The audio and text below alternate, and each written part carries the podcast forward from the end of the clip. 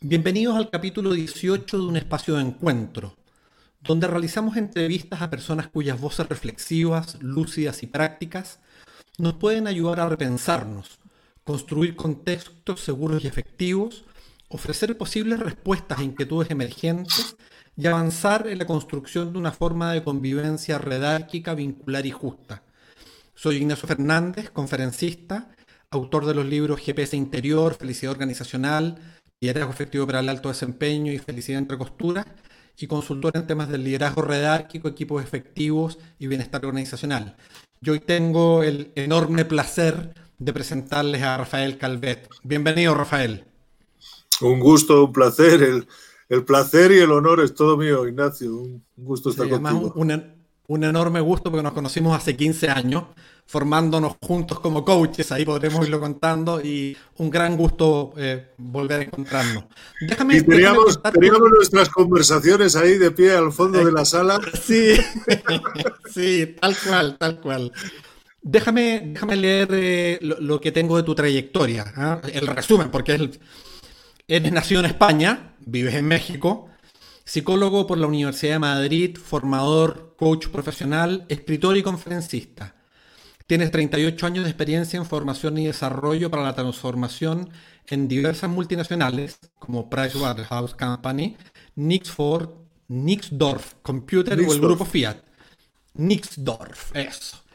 Eh, eres Master Coach con diversas certificaciones, ontológico, coaching avanzado de negocios, coaching de equipo, coaching de vida y Mastering Coaching Skills.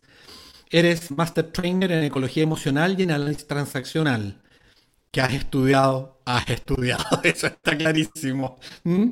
Experto en procesos de transformación de culturas, equipos y personas. Ha sido profesor de máster en la Universidad Complutense y en la Carlos III, en España, en la Católica de Chile, en el ITSEM, y profesor invitado en el ICP de Buenos Aires. Actualmente eres profesor de coaching en los posgrados de la Universidad Anahuac, así como en la maestría de coaching en la Universidad de Londres de México, y del Instituto de Ecología Emocional para la TAM. Eres autor de los libros Maestros o Aprendices y de Creatividad para Vivir, publicado por Granica en México el 2018.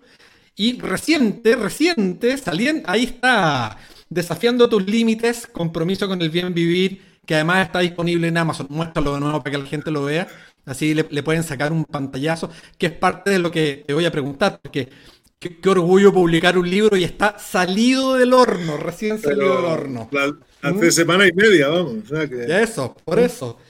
Eres fundador de la Academia del Bien Vivir, creador de las tertulias filosóficas Café de Mentes en enero de 2015, consejero directivo honorario del Instituto de Ecología Emocional de México, columnista habitual en, en las revistas online Suma Coaching y Liderazgo y Estilo, comentarista en radio y televisión y también con las cápsulas del bien vivir con Rafa Galvet 2017-2019.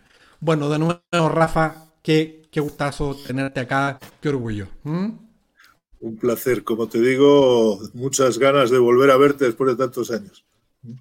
Sí. Mira, acabo de leer tu trayectoria, que es extraordinaria. Eh, más allá de la trayectoria, ¿quién eres tú? ¿Quién eres tú más allá de tu trayectoria profesional? Bueno, yo soy un, siempre digo, soy un torpe y lento aprendiz de vida, porque eh, aprender las cosas fundamentales me ha costado unos cuantos años.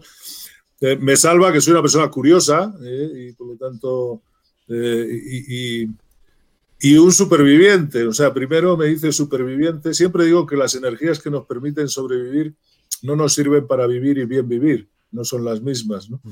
Y, y, yo durante muchos años fui un superviviente, lo sigo siendo, pero ya un poquito más aprendí de vivir y de bien vivir. Pero aprendí siempre, sigo metiendo la pata, así que no, no me cuesta nada aceptarme como aprendiz ¿no? en ese sentido. Siempre digo, y esa es la tesis del primer libro, Maestros Aprendices, ¿no? que, que dejemos la categoría de maestros a, que, a, los demás. Siempre habrá alguien que te considere maestro, y está muy bien, y lo recibo como un regalo. Pero si quiere uno vivir siendo maestro, entonces ya su, foco está en enseñar y dejar de, ya no aprende. Y, yo, como la velocidad tecnológica y de este mundo va muy deprisa, y yo con la edad cada vez voy un poquito más lento, pues suelo decir que cada día soy un poquito más ignorante que el día de ayer, porque el mundo va mucho más deprisa que mi capacidad de aprendizaje, así que cada día soy más aprendiz. Pero, pero qué interesante, ¿eh? esto mismo que tú estás describiendo, esto que escuchamos de un mundo con inteligencia artificial, que los robots, que eso que está, que está ahí, que es una realidad. Y, y cuando uno reflexiona, se termina preguntando, ¿y dónde está el ser humano? ¿Y está el ser humano? Y eso fue una de las cosas que a mí me motivó a, a este espacio, a esta conversación. Se llama un espacio de encuentro. Entonces, ¿qué lugar le das tú al encuentro humano? Fundamental. Yo creo que, bueno, tú conoces el estudio de Harvard sobre la felicidad que vincula la felicidad a la calidad de los vínculos construidos. Yo creo que somos seres relacionales.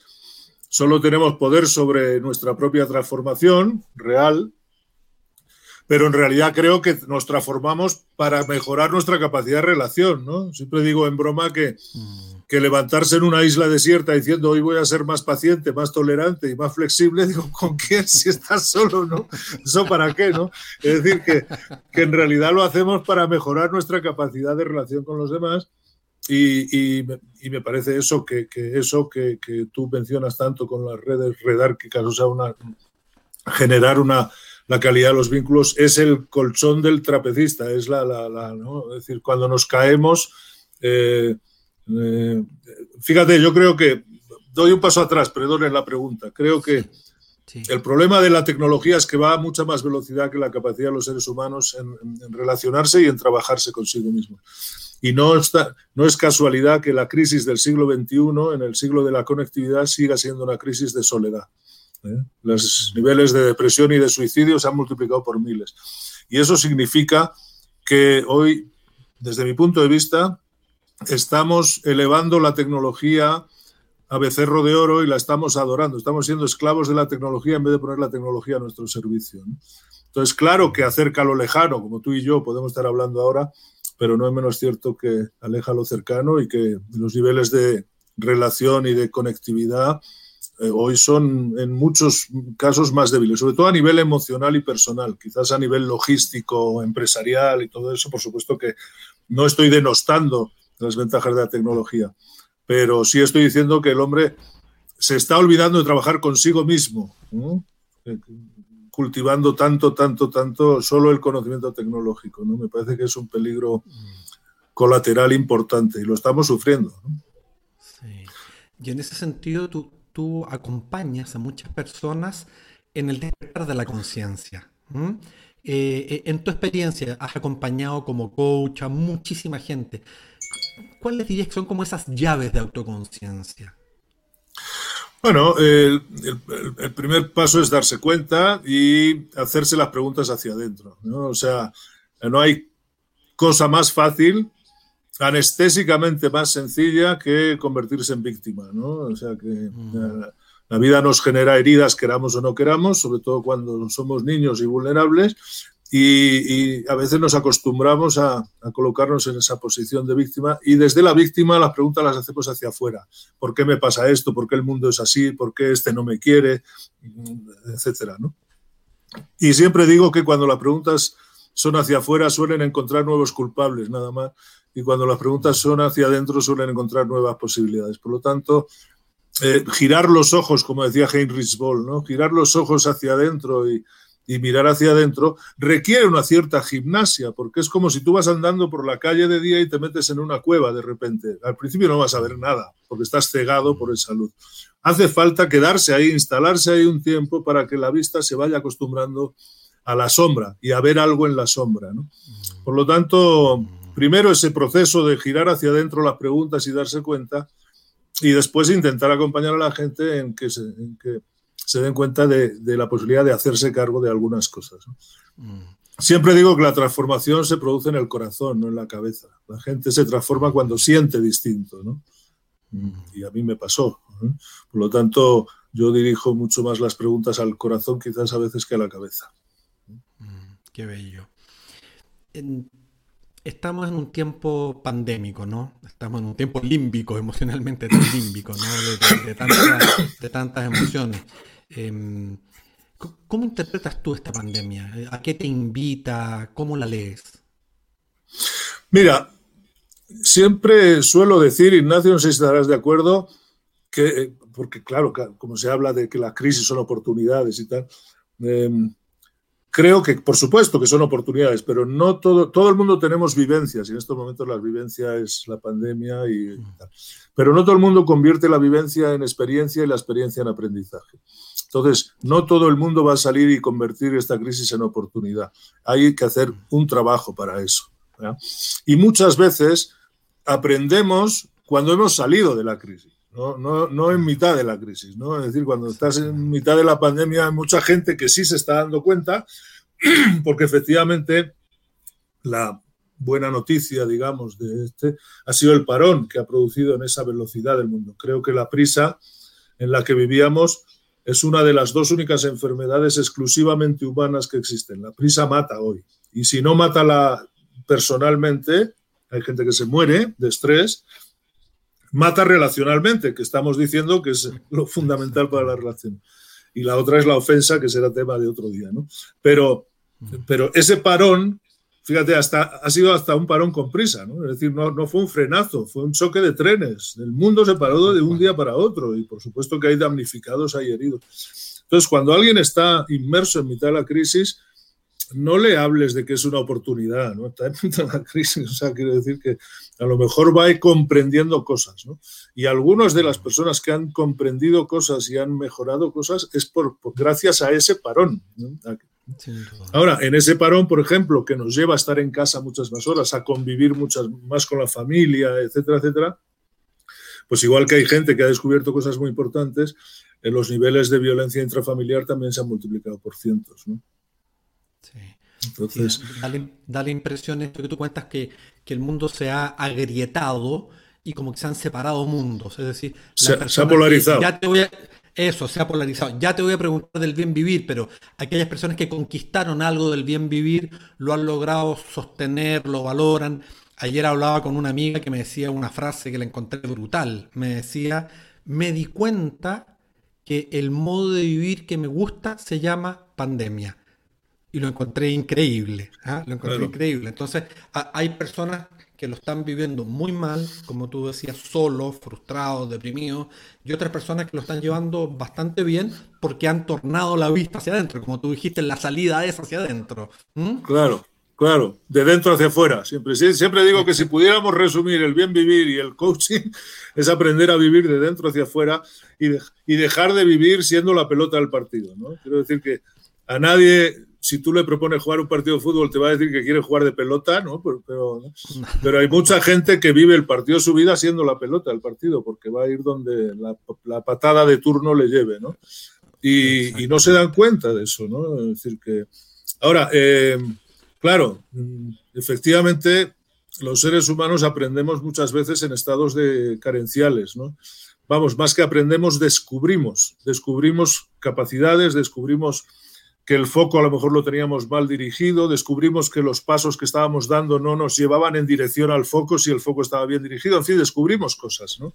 Porque, porque cuando estamos en estado de, de plena y absoluta satisfacción, curiosamente es el único estado del ser humano en el que no nos hacemos preguntas, solo queremos que dure ese mm. momento, ¿no? O sea que, entonces, claro, la, la, pandemia y la crisis nos lleva a veces a hacernos preguntas y a descubrir cosas, ¿no? Rafa, cuando te invité y te, pedí que titularas este encuentro, eh, lo llamaste La gran tarea, aprender a bien vivir. ¿Por qué lo elegiste?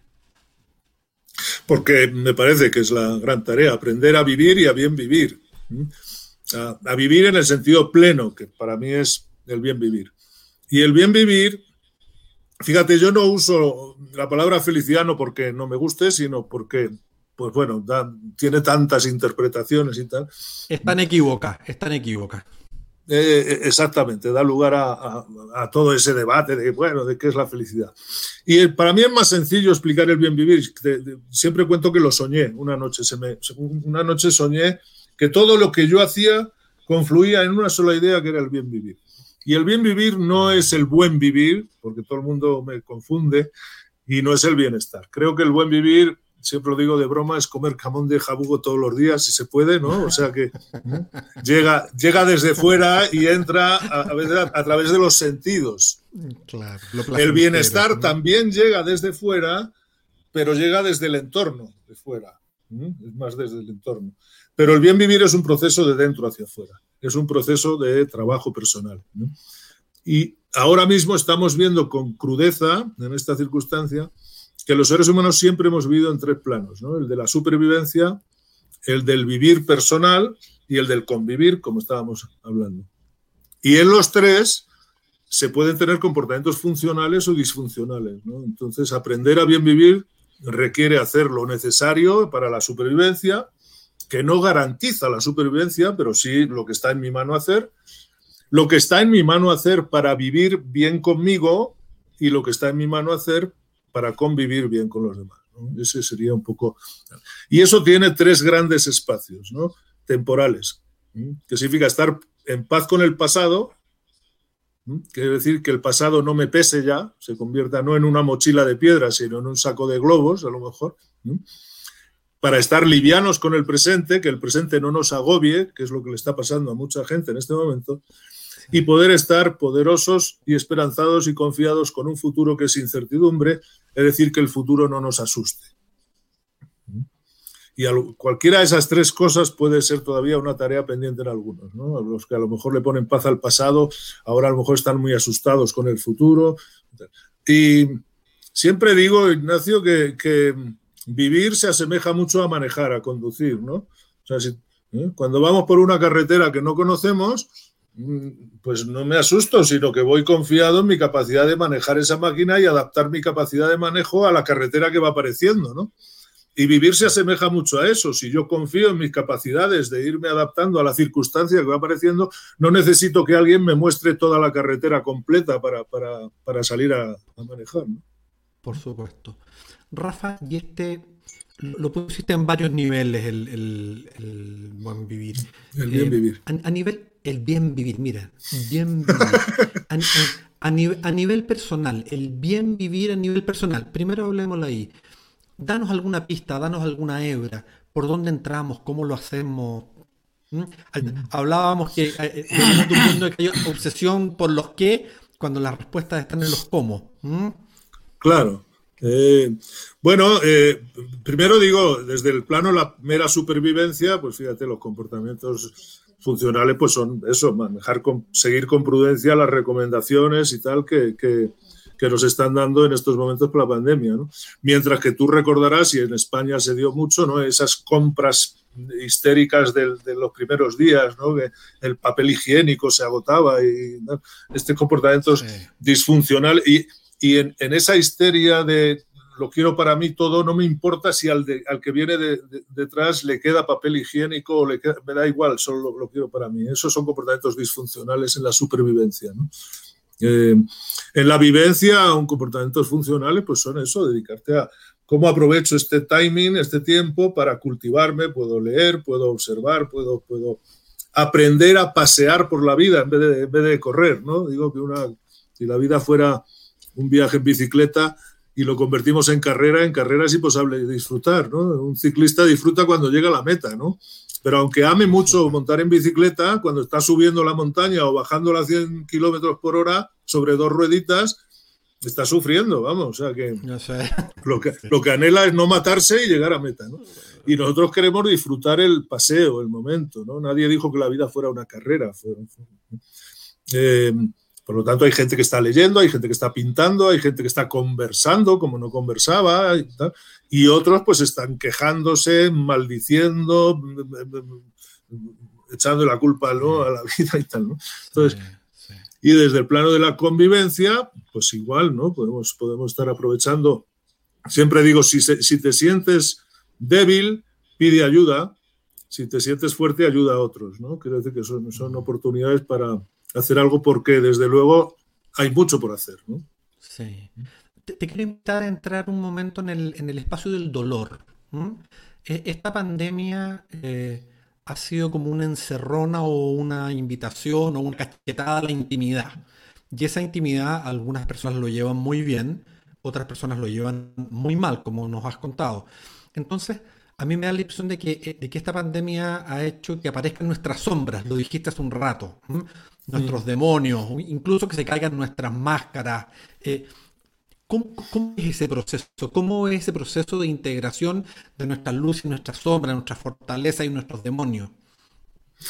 Bueno, hay, también digo muchas veces que si dedicamos toda nuestra energía a construir el personaje que quiere ser percibido por los demás para ser aceptado, no nos da tiempo ni, tenemos energía para construir la persona que realmente queremos ser. Entonces aquí la, la primera pregunta es eso, si vivimos en función de, los juicios ajenos, ¿no? de lo que los demás digan de mí, o, vivo en función de construirme y luego, bueno, pues permitir que unos me acepten más y otros me acepten menos como soy, porque no, no le puedo gustar a todo el mundo. ¿no?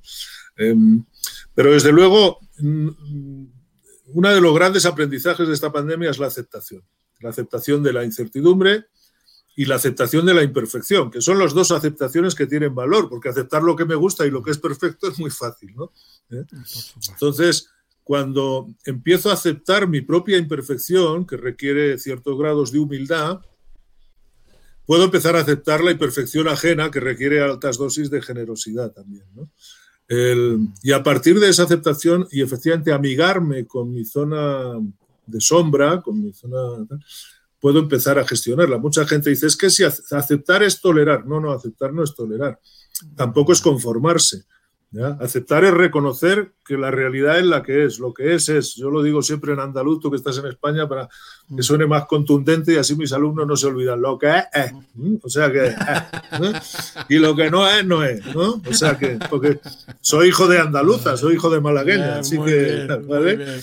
Y, y a partir de aceptar que la realidad es la que es, puedo empezar a gestionarla y hacer algo con ella. Pero si mi energía está en negarla, entonces, por supuesto que es una realidad dolorosa. Nosotros estamos aquí en México trabajando con, hemos creado un grupo de coaching para trabajar con el entorno sanitario y estamos mm, viendo mucho dolor, mucho, mucho dolor. Pero como tú bien sabes, el dolor, tanto física como emocionalmente, como tal, como concepto, tiende a remitir. Y lo que puede permanecer es el sufrimiento, ¿no? El sufrimiento que está muy ligado a ese victimismo de por qué la vida me ha hecho así, por qué la vida me, produce esto, Entonces no podemos evitar sentir dolor, pero sí podemos trabajar para que no se instale y se convierta en algo pandémico y eterno que es el sufrimiento, ¿no? Entonces, bueno, no, no, no. Eh, una palabra que nunca voy a utilizar en el mundo emocional es la palabra fácil. Creo que las cosas se pueden hacer sencillas, pero lo, fácil, lo difícil es un juicio y solemos es un juicio que solemos tener a posteriori, ¿no? Cuando ya sabemos hacer algo nos parece fácil y cuando no tenemos ni idea nos parece difícil, ¿no? Pero en el trabajo emocional no es fácil ni difícil, es, es, un trabajo posible. Y, en esa posibilidad pues está mucho la capacidad de, abordarlo primero desde la aceptación, que yo creo que es el primer camino. ¿Mm? Una pregunta que me parece difícil. ¿ah? Cuando uno lee psicología budista y lee maestros y gente que ha hecho caminos espirituales, que ojalá uno estuviera cerca de eso, varios hablan de que hay que conquistar la no mente y la no emoción. Me quiero ir a eso, de la no mente a la no emoción. ¿Cómo te llega eso? ¿Cómo lo interpretas? Bien, me parece, hubo, hay un psicoanalista que nunca me acuerdo cómo es su nombre, pero que decía que em, el, objetivo de la vida era vivir sin memoria ni, deseo.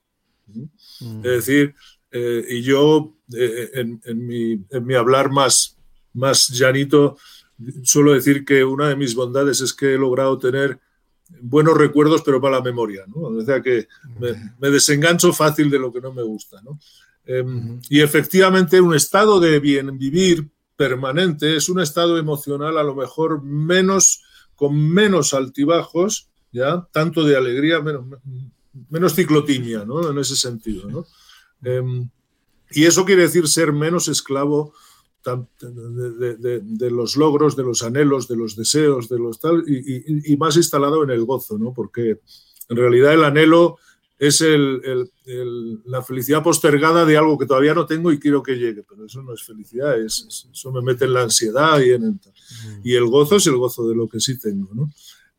Ahora, en, ese plano, hace mucho que hago yo una diferencia, porque a veces me peleaba con el concepto de ser así entre los budistas y los, y los occidentales y tal, ¿no? Y creo que es una discusión un poco banal porque yo creo que hay dos conceptos del ser, ¿no? Lo que yo llamo el ser con mayúscula, que es el ser que sí, desde el punto de vista, de vista puede ser perfecto en esencia, y si es perfecto en esencia, no tengo que gastar un minuto en mostrar perfección a nadie, ¿no? Y el ser con minúscula, que se llama Rafael Calvet, que se llama Ignacio Fernández, que nace, que, que, vive y que es torpe y aprendiz e imperfecto siempre, y por lo tanto tampoco tendría que gastar ni un minuto en intentar demostrar perfección a nadie, porque no lo va a lograr. ¿no? Entonces, desde ahí acuñé, un, día me surgió una frase que decía, prefiero ser, eh, sentirme hola eh, eh, mar en la ola que ola en el mar. No sé si me explico. La ola, como tal ola, se acerca hacia la orilla, sabe que va a morir y su, su, destino es ese y cada vez está más cerca y cada vez más, más deprisa. ¿no? Y ese es el único sentido de vida.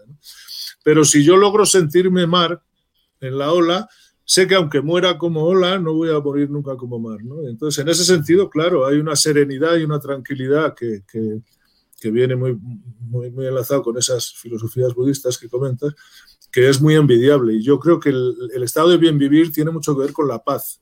Y la paz es menos mm, demostrativa, menos ansiosa, ¿no? No es un estado de felicidad, de, de contento, no, Igual que el amor. El amor con, con, con, el tiempo es un estado de serenidad, de paz, de tranquilidad. Tampoco, no, es, no es que por ver a Blanca todas las mañanas diga, wow, ¿no? siento el wow, pero, pero no necesariamente estallo de todas las mañanas de alegría. ¿no? Pero que es interesante eso, porque finalmente lo que y es como que uno, esas emociones ciclotímicas que tú llamaste, finalmente tienen que ser este mar, este océano, tienen que convertirse en ese océano y pasar a estados de ánimo. Yo creo que lo que tú estás hablando son estados de ánimo, de paz, de armonía, de templanza, de amor. Y eso en ese sentido es como no emociona, así tiendo a verlo yo, digamos. Claro, son, son los paredes, las paredes de la casa emocional. Las emociones entran y salen como las visitas, pero las paredes son los estados de ánimo y dice, bueno, que a, pesar de que haya días que tengo triste, que enojado, que meto la pata, que digo lo que no tengo que decir y tengo luego que pedir perdón, que, que tengo todas las torpezas del mundo, pero sí hay unas paredes que recubren mi, mi, vida que tienden al bien vivir y que, que me permiten sentir que sigo estando en el bien vivir aunque las circunstancias del momento sean peores o sean muy inadecuadas, ¿no? Mira, aquí te hacen una pregunta. Luis García te pregunta, ¿el amor sería como el mar y la pasión como la ola? Bueno, eh, eh, qué, pregunta más poética, ¿no? Es decir, yo creo que un romántico, un romántico. No, no, yo no lo asimilo a eso. Yo creo que la, pasión, en el sentido de. sería más la diferencia entre el placer y la felicidad que hacen algunos, ¿no? Como que el placer es esa necesidad de sentir y, de, tal, eh, que genera más dopamina que serotonina, ¿no? Y, la felicidad es un estado más de tranquilidad. Yo lo de la ola lo asociaba, Luis, a al estado del hombre que, que, ve que la vida se le va y que se va acercando al final de la vida y, y, y, y si eso no tiene sentido por sí mismo, si yo solo vivo por, por, por, eso, pues siento esa ansiedad de que me queda menos tiempo para lograr las cosas. ¿no?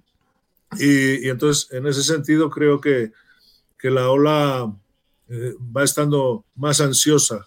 Pero si estoy como Omar, no me preocupa eso. O sea, no, no, lo asimila tanto a la a, la pasión o a la tal, sino a la, a, la, forma de vivir, a la forma de transitar por este camino que llamamos vida. No sé si le respondí a Luis García, pero... ahí nos escribirá, ahí nos escribirá nuevamente.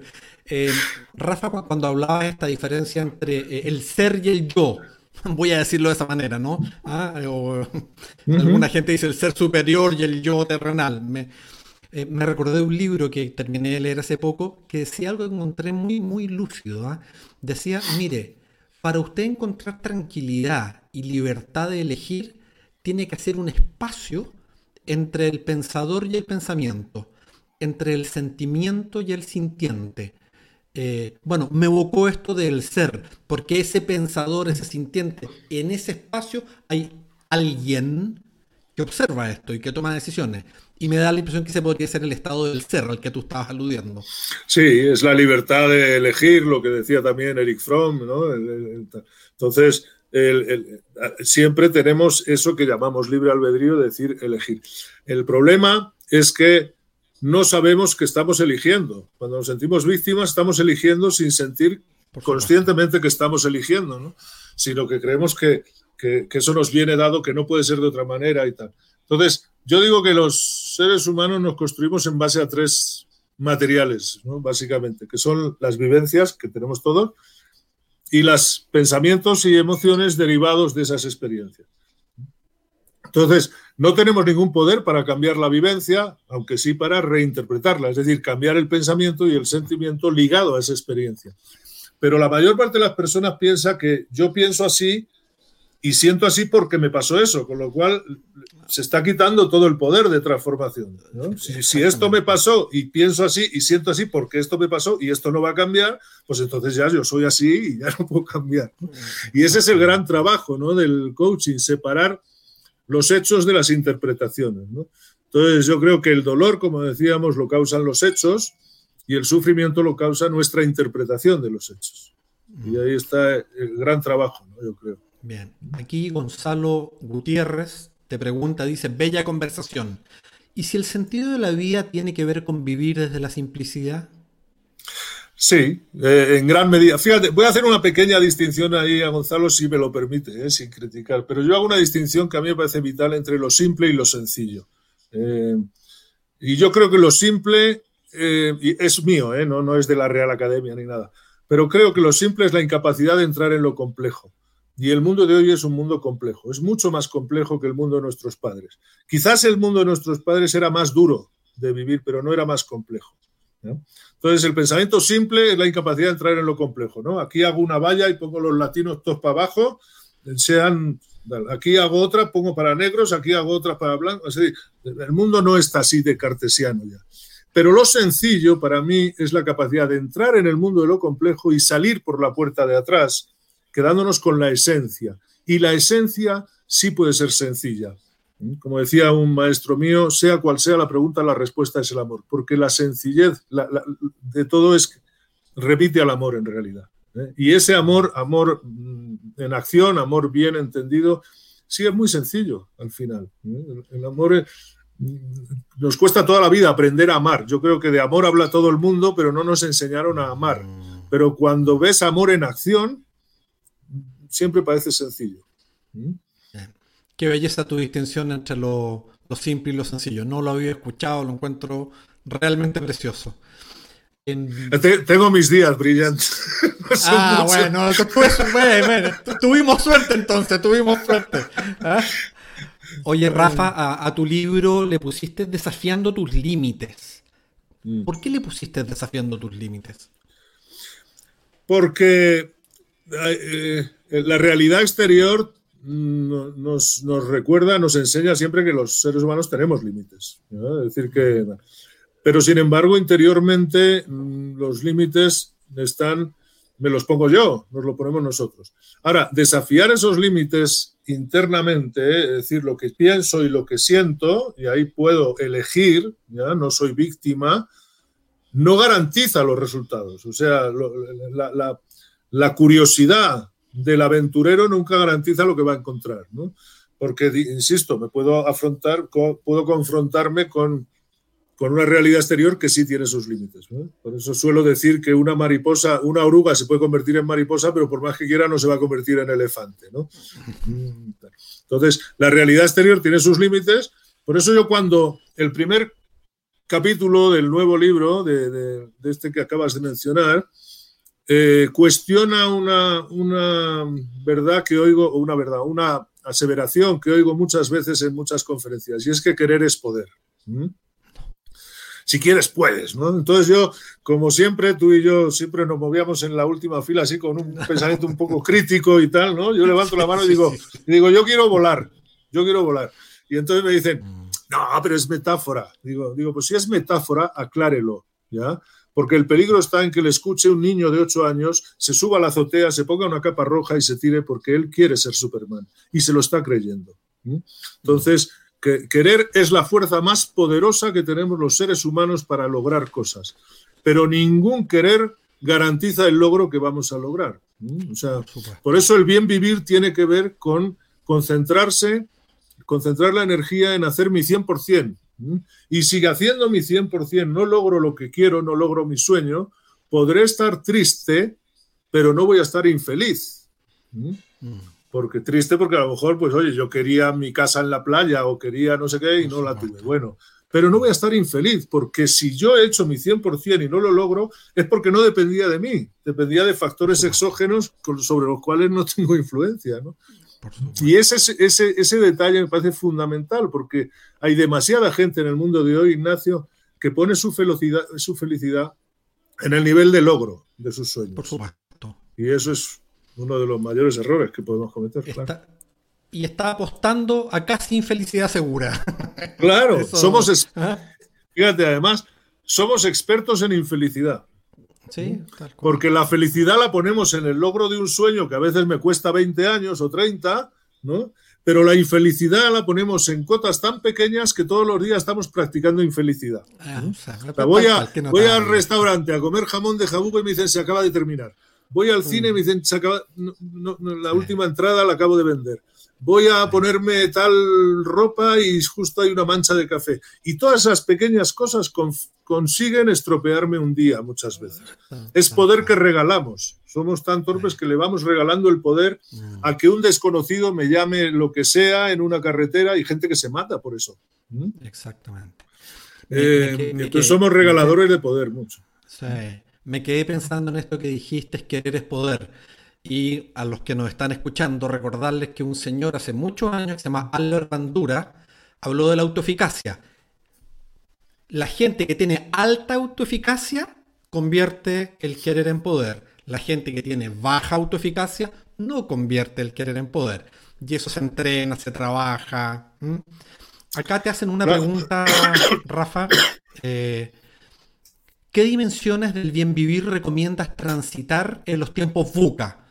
Volátiles, inciertos, complejos, ambiguos. Bueno, insisto en que tiene tres focos, ¿no? Es decir, eh, y, cada uno debe trabajar pues la parte que considere que, tiene más débil, ¿no? Creo que es lograr desarrollar las. Yo, yo, defino el bien vivir como desarrollar las herramientas y capacidades que nos permitan transitar, gozando mucho los buenos momentos y gestionando los malos momentos que llegan sin que los busquemos eh, para, acortarlos primero y trabajarlos de manera funcional. Y eso incluía, como decíamos al principio, un trabajo a veces con el pasado. ¿eh? Si yo ya voy lastre, lastrado hacia el vivo en el presente y voy hacia el futuro lastrado con una mochila de piedras, pues voy a viajar mal. Entonces, poner paz en el pasado es esencial y la gran herramienta para eso es el perdón. Pedir perdón, perdonar o perdonarme, que a veces es el más difícil, ¿no? Cualquiera de los tres. Pero creo que el perdón es el gran cicatrizante de las heridas emocionales. ¿eh? cuando yo logro poder perdonar cualquier daño recibido, eh, pues entonces, y solo entonces, esa experiencia de daño se convierte en aprendizaje. Porque el único objetivo del pasado es convertirse en aprendizaje, no tiene otro sentido. Si, el pasado se convierte en dolor, en sufrimiento, en tal, no, hemos aprendido. Pero si el pasado se convierte en aprendizaje, tal. El presente, si el, si el problema es que el presente me agobia, pues entonces es mi relación con el presente, que a lo mejor tiene que ver con eso el pasado. Y si el futuro me asusta, pues entonces o no me muevo hacia el futuro o me voy a mover o le pido al futuro certezas, que es una entelequia, es un imposible. Por eso tampoco va a ser nunca lo mismo la seguridad que la confianza. Seguridad se la pedimos al mundo y la confianza es una cualidad que tenemos que desarrollar precisamente para internarnos en un territorio de incertidumbre. Es decir, yo no sé qué voy a hacer y no sé si lo puedo hacer todo, pero sé que puedo hacer algo. Porque entre otras cosas, si lo hago mal puedo pedir perdón y si no tengo ni idea puedo pedirte ayuda, Ignacio.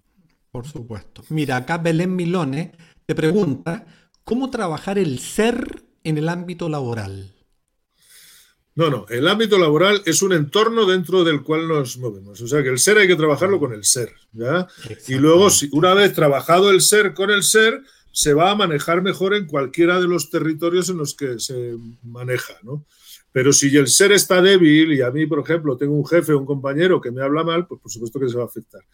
Para trabajar el ser hay que trabajar la autoestima, que es algo que a veces, claro, cuando somos muy niños, no nos educan, ¿no? Yo siempre digo que el primer refuerzo de una madre hacia un bebé recién nacido suele ser un refuerzo absolutamente incondicional, ¿no? Todas las que nos estén escuchando que sean mamás saben que en el primer minuto que se lo ponen aquí dicen, yo ya te amo incondicionalmente. Tú no puedes hacer nada para que yo deje de quererte y tú no tienes que hacer nada para que yo te quiera. Pero luego en el transcurso de lo que llamamos educación, se nos va olvidando a veces y trabajamos mucho con el hacer. Y entonces le decimos, pues dale un beso a la abuelita. No quiero, que tiene bigote y pincha, porque el niño con tres años dice lo que quiere, ¿no? O sea que... Y la abuelita le dice, qué niño tan malo, si vas así por la vida no te va a querer nadie. Es decir, empiezan a educarle en que tiene que hacer cosas para ser merecedor de ser querido. Y, que, y si yo crezco sintiendo que tengo que hacer cosas para poder gustar y ser aceptado, ¿Qué cosas voy a hacer? ¿Las que yo quiera? No, las que yo crea que el otro quiere. Y por lo tanto me esclaviza completamente. Entonces hay que recuperar un sentimiento de autoestima que tiene que ver con una valía intrínseca de que somos seres humanos con valía por el simple hecho de ser. Y a partir de ahí hacemos cosas bien y hacemos cosas mal, es decir, aprendemos. Pero ni lo bien ni lo malo nos hace valer más como seres humanos o menos, ¿no? En ese sentido. No, quiero alargarme en la respuesta, pero por ahí diría. No, muy sólida. Rafa, tú eres psicólogo y eres coach. Y ahí hay tensión. Hay una muy buena cantidad de psicólogos que eh, no les agrada la función del coaching eh, porque consideran que los límites son difusos y son fácilmente traspasables. Además, ha habido una proliferación de distintos tipos de escuelas de coaching donde hay serias y no serias. ¿Qué opinas tú de la atención psicología coaching? Bueno, opino varias cosas, una respuesta larga, pero el, por un lado también hay psicólogos y, escuelas de psicología buenas, escuelas de psicología malas, buenos psicólogos y, buenos profesionales y muy malos, ¿no? Entonces, creo que, que en el fondo la psicología siempre ha pecado un poquito de victimismo. ¿no? Cuando yo estudiaba, la pelea era con la psiquiatría, ¿no? es decir, cómo la psiquiatría invadía, digamos, territorios de la psicología y, y los psicólogos no nos habíamos creado un espacio propio y tal. Y ahora eso era por arriba la psiquiatría, que estaba mucho más tal, y ahora es por debajo el coaching, que está como menos considerado y tal. Pero en realidad es una cuestión de gestionar los límites. ¿no? Es una pelea banal porque eh, son dos realidades. En el mundo la psicología existe y tiene su valor, el mundo del coaching existe. Entonces, claro que hay que aprender a gestionar los límites. Pero como en todos los vínculos humanos, hay una diferencia también entre los límites y las fronteras o las murallas, ¿no? porque las fronteras y las murallas son estáticas y se construyen desde el miedo y el temor. Y los límites se construyen desde la confianza. Entonces creo que es un espacio de diálogo que está pendiente. Eh, y que generalmente el, debate está sobre todo entre la psicopatología y el coaching. No, no, y, creo que es un diálogo menos, menos complicado de lo que parece si realmente ambas partes tienen voluntad de dialogar. Pero creo que es conversar como todo y generar, y los límites van cambiando, ¿no? O sea, porque con el curso de los años una pareja no tiene la misma confianza, los mismos límites el día de la boda que 25 años después, ¿no? Los límites son líquidos y se van construyendo en el día a día. Así que esta conversación y esta pregunta ameritará diferentes respuestas según vaya pasando el tiempo. Por supuesto. Te quiero hacer unas últimas preguntas, un par de preguntas un poquito más personales. ¿Cuál ha sido tu principal aprendizaje en el último año?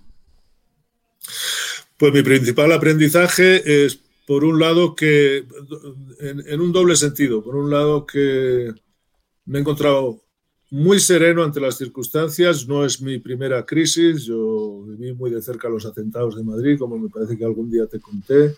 Eh, y bueno, pues tuve mis crisis de niño, la muerte de mis padres muy temprana, en fin. Yo, por eso decía que yo lo primero que me construí fue como un superviviente.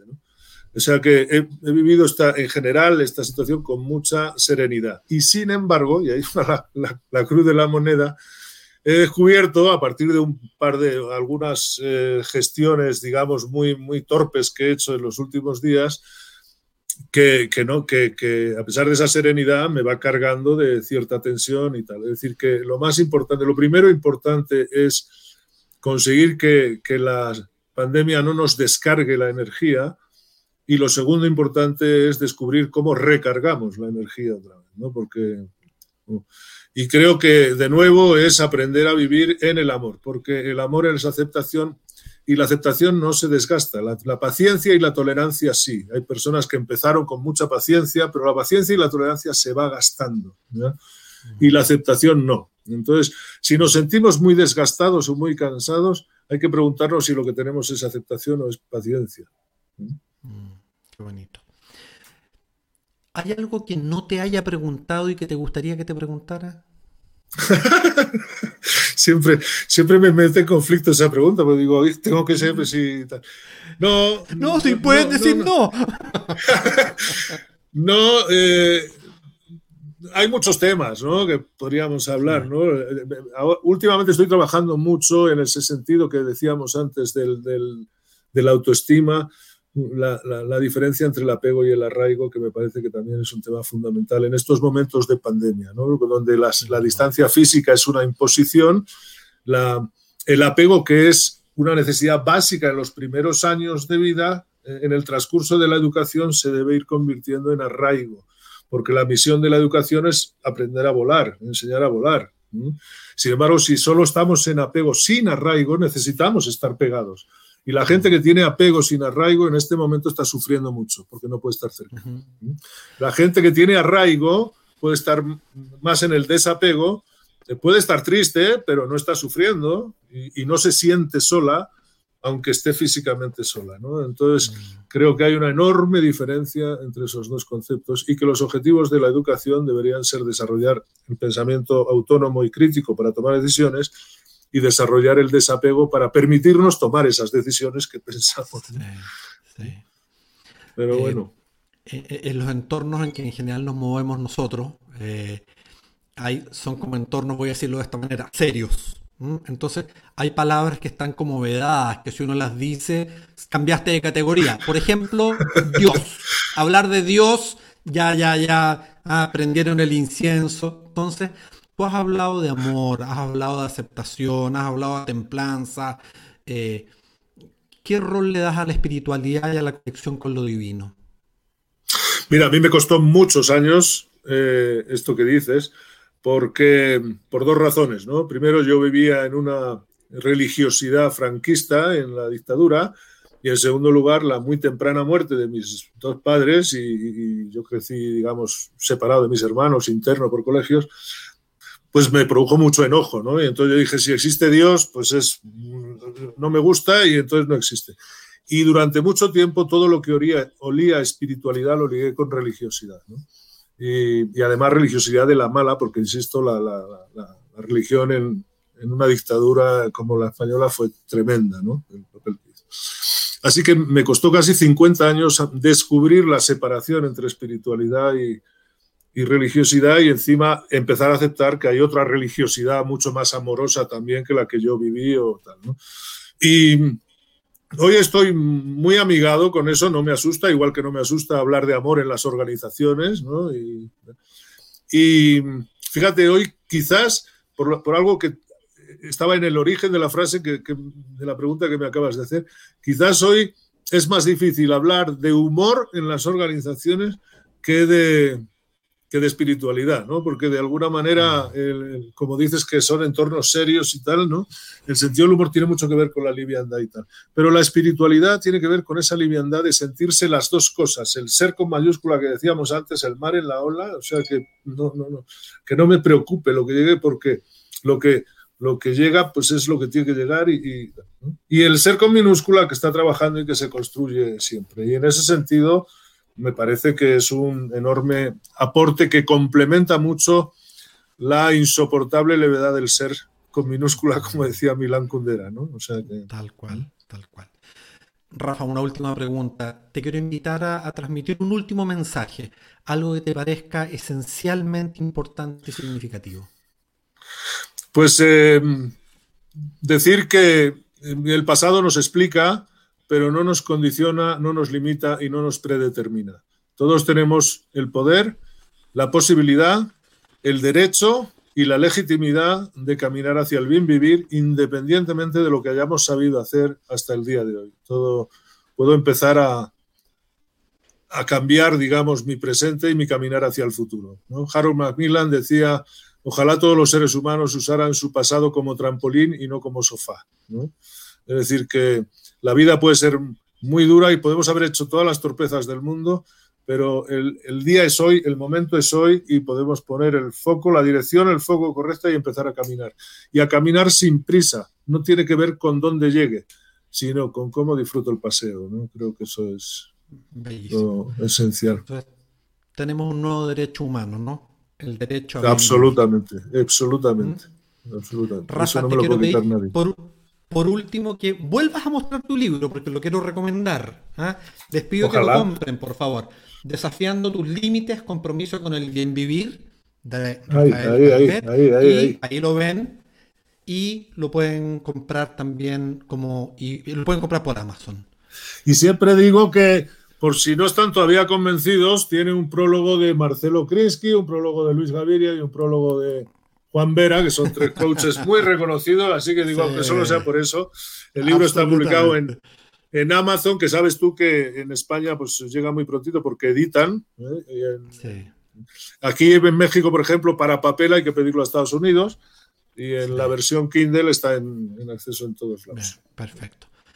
Rafa, agradecerte enormemente tu hondura, tu presencia, tu ser y las reflexiones que nos ha regalado. Ha sido una emoción y un, placer volver a, verte. ¿Mm? Para mí también ha sido una gran alegría eh, escucharte. Yo recuerdo, siempre te lo he dicho con mucho cariño, aquellos pequeños espacios que teníamos en las largas jornadas de sesiones que siempre me río porque decía, eh, el, maestro nos decía, hoy, hoy, hoy me voy a tardar un poquito más, y lo decía todos los días, ¿no? digo, bueno, no sé hasta qué hora duraremos. Entonces tú y yo, que nos quedamos inquietos, nos levantamos de la silla, nos íbamos atrás, y ahí teníamos nuestras conversaciones que siempre me han quedado grabadas con mucho cariño, así que ha sido un enorme placer volver a verte, compartir y saber que estás disfrutando tú, mi país, y que te estás comiendo mis croquetas de jamón, las que yo no puedo bueno, Bueno, mira, te, diré que mi, panza, mi panza crece a ritmo de croqueta, ¿ah? eso te tengo que decir. ¿ah? Sí, la mía, la mía. Eso, te mando un abrazo. Muchísimas gracias. Gracias a ti, gracias a la audiencia, gracias a las preguntas. Y, y eso, y te, y te, dan muchos saludos y muchos agradecimientos. Y qué linda conversación, fantástico encuentro. Te agradecen muchísimo. ¿Mm? Me pueden encontrar en las redes siempre como Rafael Calvet Coach y en canal de YouTube, en LinkedIn, en Facebook y en Instagram. O sea que ahí podemos seguir conversando. Gracias, Ignacio. gracias a ti. Hasta luego.